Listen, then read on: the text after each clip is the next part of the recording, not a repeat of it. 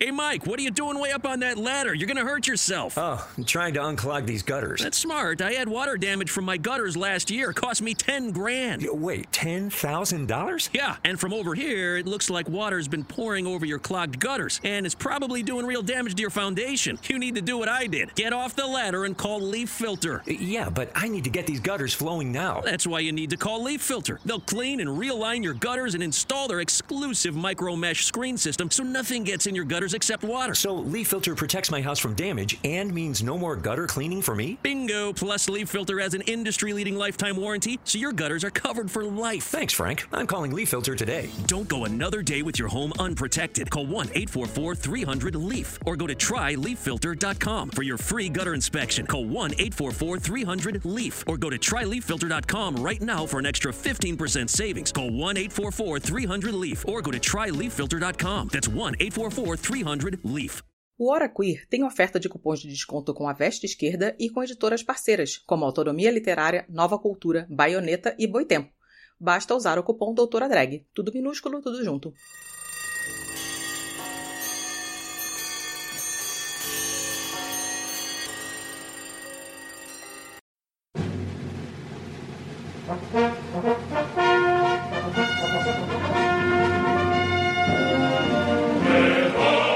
Esse é o Doutora Drag, um spin-off do Hora Queer. A partir de agora, você vai ter programa toda quarta-feira. Numa quarta, saem dois episódios do Doutora Drag de uma vez, e na quarta seguinte, um episódio do Hora Queer. Não se esquece de se inscrever no YouTube também. É youtube.com barra Doutora Drag.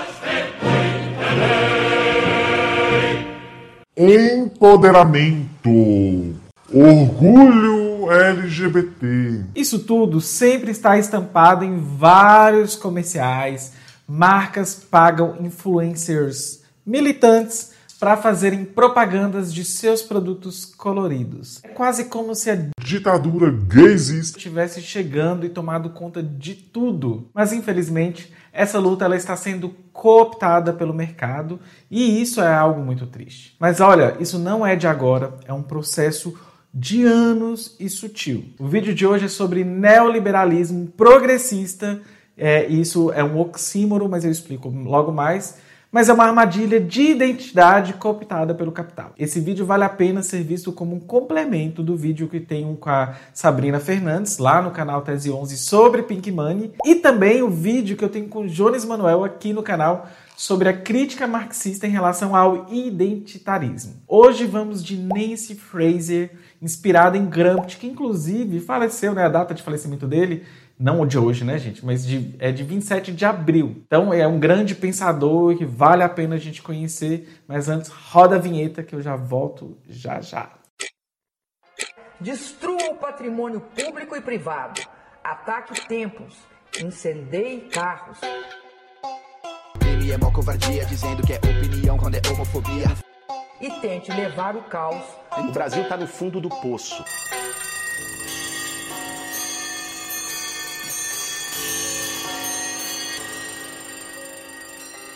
Doutora Drag! Oi, gente, tudo bem? Eu sou Dimitra Vulcana e você está no Doutora Drag. Não se esqueça de se inscrever aqui no nosso canal, deixar um like, eu sei que parece bobeira, mas isso é muito importante, e também apoiar o nosso projeto que é o apoia.se barra Queer. No vídeo de hoje eu falarei sobre neoliberalismo progressista. A referência que eu uso é o livro barra ensaio da Nancy Fraser, O Velho Está Morrendo e o Novo Não Pode Nascer. Essa frase foi cunhada por Gramsci, um grande intelectual italiano e comunista, com uma contribuição enorme para a sociedade sobre vários assuntos, como, por exemplo, o conceito de hegemonia. Alguns conceitos que eu vou tirar aqui para vocês hoje estão no prefácio feito pelo Vitor Marx, que vai nos dar a luz para entendermos esse conceito. Primeiramente, temos que pensar que falar de neoliberalismo progressista parece um oxímoro, que eu falei que ia explicar o que era isso, né? Ou seja, oxímoro é uma figura de linguagem que combina duas palavras que se excluem: neoliberalismo, progressista. Quem acompanha aqui o canal já sabe um pouco sobre neoliberalismo.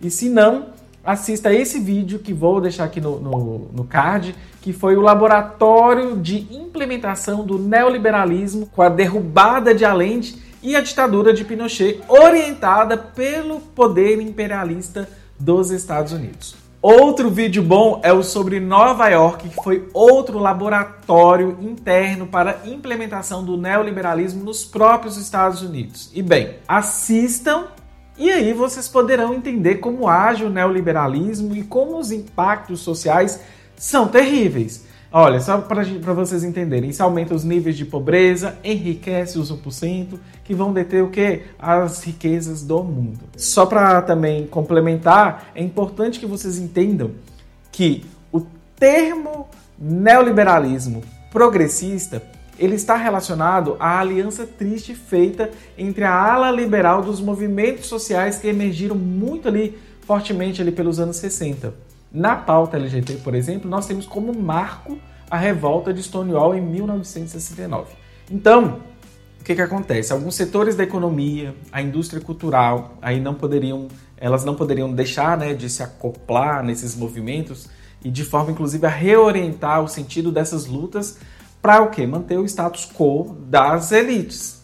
Além desses setores da economia e da indústria cultural, temos também os gigantes da tecnologia. Então, para dar nome aos bois, a gente pode falar de Hollywood, toda a sua grande indústria e sua influência nas, sub nas subjetividades e na cultura pop, Wall Street e o Vale do Silício. Todos esses três aí né, entram na conta também dessas ações. Mas se a gente juntasse, inclusive, o Pentágono, aí a gente teria o quê? Os quatro cavaleiros do Apocalipse formado para a destruição da humanidade. É lógico que somente dos, dos 1% não seria, né? A gente já sabe que é a favor dos 1%. O neoliberalismo, ele tem toda uma pele de cordeiro, mas ele teve a capacidade de articular uma política econômica regressiva, pró-negócios, com uma política progressista identitária, e para isso eles tiveram que valorizar o que? A diversidade e a representatividade. Inclusive, gente, o termo representatividade ele foi tão exagerado a ponto de quase perder o seu verdadeiro significado. Tem outro vídeo antigo aqui no canal sobre um artigo da Fraser, inclusive, que eu vou deixar aqui no card também para vocês. Agora vamos ao, ao assunto direitinho para vocês entenderem. Primeira coisa que eu acho que vocês vão me perguntar é assim, né? Como assim, Dimitra? Você está dizendo que representatividade é uma coisa ruim? Logo agora que eu posso ver alguém como eu sendo representado nas mídias e me sentindo mais reconhecida, reconhecido, reconhecida? Eu não estou dizendo isso. Ai, essas unhas estão longe. Eu estou falando que por trás de toda essa parte emocionada que trabalha conosco em prol da pauta LGBT, tem também por trás alguns aspectos que precisamos ficar de olho. Tudo, gente, faz parte de um grande projeto econômico que, para ter sucesso, precisou de trabalhar com pautas de identidade, como a pauta LGBT, a feminista, a do movimento negro. Estou dizendo que todo movimento de pauta anti-opressão é cooptada?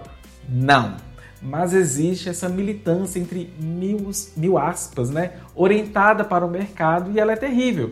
Você pode perceber isso na mídia, nos influencers, e alguns inclusive tratam das temáticas assim de forma tão rasa que um pires é mais profundo. Essa galera orientada para o mercado não é tão bom, a gente tem que pensar isso. E por trás de tudo isso existe um projeto mórbido de expropriação que combinou financiarização, endividamento. As famílias elas estão endividadas, não é somente os estados, os municípios e as nações, né? Precarização do trabalho, corte dos programas sociais, privatizações, desregulamentações, enfraquecimento dos sindicatos e redução dos direitos trabalhistas. Como o Vitor mesmo fala lá no prefácio, tudo isso é pautado por uma política neoliberal meritocrática de reconhecimento. Só para falar para vocês, reconhecimento é o que a Nancy Fraser usa, mas aqui no Brasil a gente pode falar muito sobre identidade. Então, essa política neoliberal, meritocrática de identidade tem toda uma maquiagem de, de, de diversidade, multiculturalismo e empoderamento. E aí é muito complicado e muito perigoso.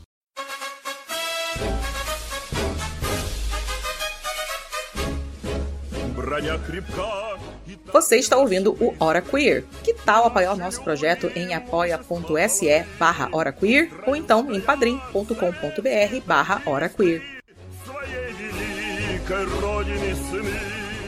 Outra coisa também que a gente tem que pensar é que Fraser ela está falando ali um pouco mais sobre a realidade americana, né, a análise dela, mas alguns pontos merecem reflexão de análise de conjuntura no Brasil e como esses movimentos ocorreram. Essa nova onda dos neoliberais progressistas apostou mais na diversidade e inovação como jogo político e aquela classe trabalhadora que era a base da luta e dos movimentos, ela foi deixada de lado. Esses trabalhadores, eles eram vistos como atrasados, não modernos, é, com esses assuntos em voga, né, sobre empoderamento, sobre diversidade.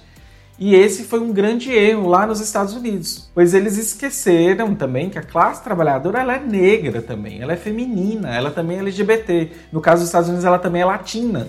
Ao invés do cenário então em que se pautava a, até a luta de classes, a gente estava tendo um cenário somente de antagonismo de identidades culturais. Essa combinação de pautas progressistas com medidas neoliberais podem ser percebidas tanto no Brasil quanto nos Estados Unidos, mas são realidades bem distintas e até mesmo incomparáveis. No governo PT, por exemplo, muitas vezes se rifou a pauta LGBT em função de uma agenda da bancada da Bíblia. Foi o que Dilma fez, por exemplo, com o kit anti-homofobia, que depois foi apelidado, vulgarizado, deturpado como kit gay.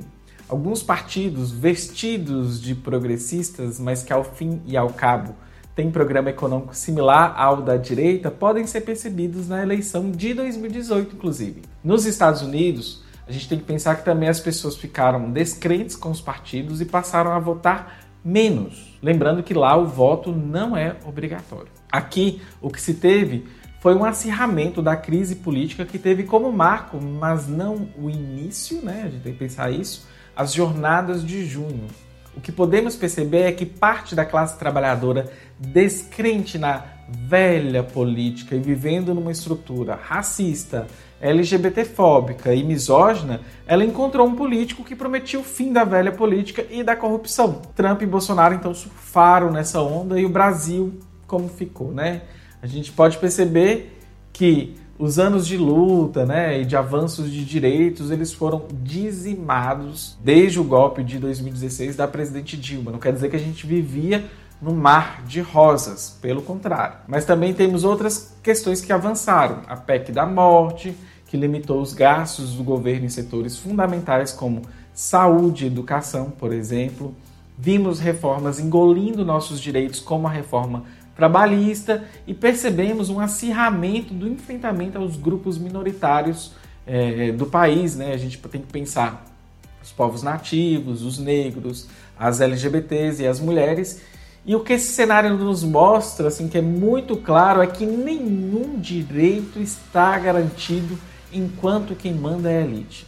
Esses direitos, por vezes, podem ser flexibilizados e até mesmo avançados mas nunca estarão assegurados. Fraser usa a grande frase né, do Gramsci, conhecida, que eu iniciei, iniciei esse vídeo citando, que fala, né? A crise consiste precisamente no fato de que o velho está morrendo e o novo não pode nascer, que é o, o, o mote desse livro barra ensaio. E o Gramsci fala que nesse interregno uma grande variedade de sintomas mórbidos aparecem. O sistema capitalista é um sistema de crises. Ele já tinha, nós já tínhamos aí, inclusive, uma crise se avizinhando e batendo às nossas portas.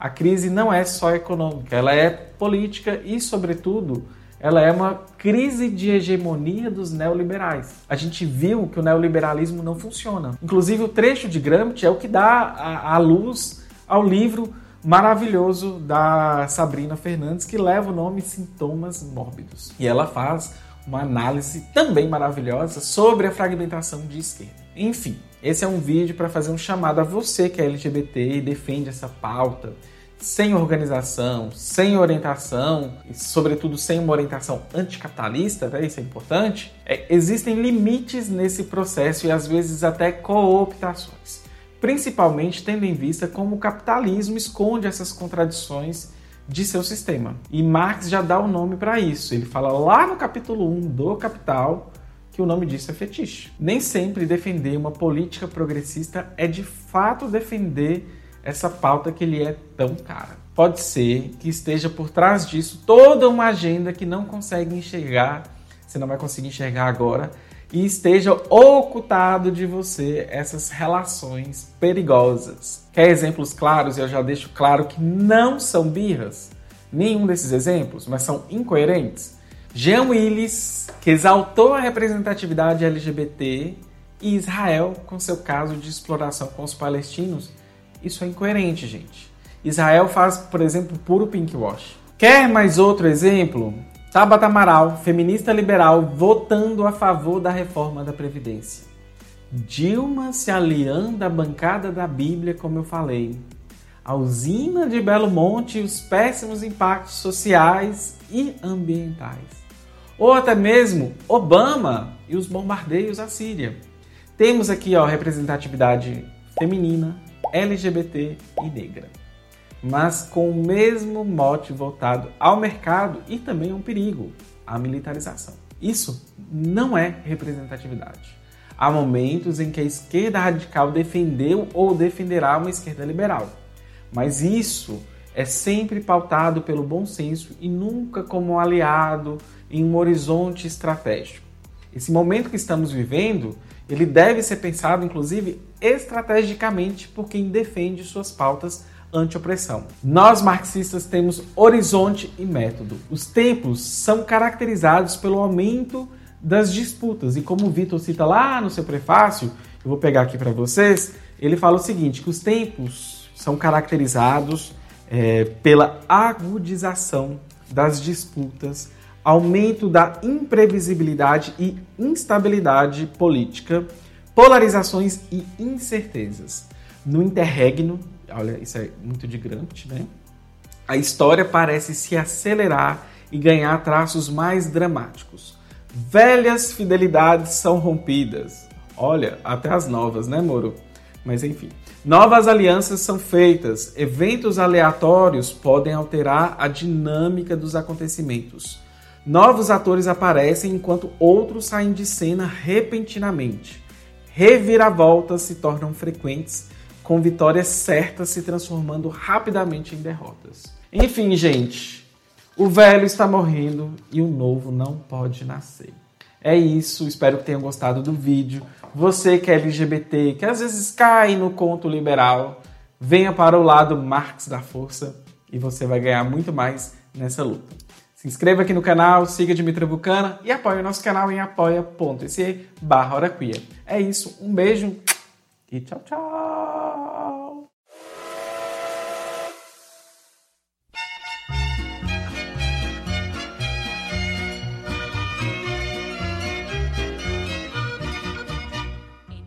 Sabia que você pode apoiar a diversidade na podosfera? Se você conhece pessoas que participam de podcasts e são negras, LGBTs ou mulheres, Use as hashtags Podosfera Preta, LGBT Podcasters e Mulheres Podcasters para divulgar os episódios do seu podcast preferido.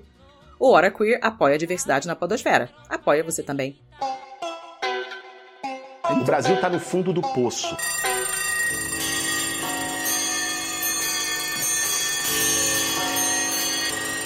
O programa acabou, mas não sai daí. Você pode agora compartilhar o nosso programa. Olha só que legal. Marque a arroba Hora Queer, tanto no Instagram quanto no Twitter, você pode trocar ideia com a galera do HQ lá no Telegram. O nosso grupo é o t.me barra Você pode estrelar a gente no iTunes, pode assinar o nosso feed e até mesmo contar para o coleguinha que nós estamos tanto no Spotify quanto no Deezer e em todos os outros agregadores. Não é só close, é lutar.